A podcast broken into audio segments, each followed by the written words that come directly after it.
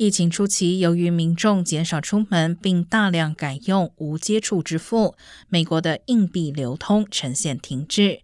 联邦储备一度发布命令，限制硬币的分配量。不过，该命令随着疫情减缓，民众恢复活动已经被撤销。铸币局并且正投入全部产能制造更多硬币，以弥补二零二零年硬币产量仅为二零一九年百分之二十四的不足。虽然现在已经不缺乏流通硬币，但联储表示，随着民众支付习惯改变，硬币使用量很可能不会回到疫情前。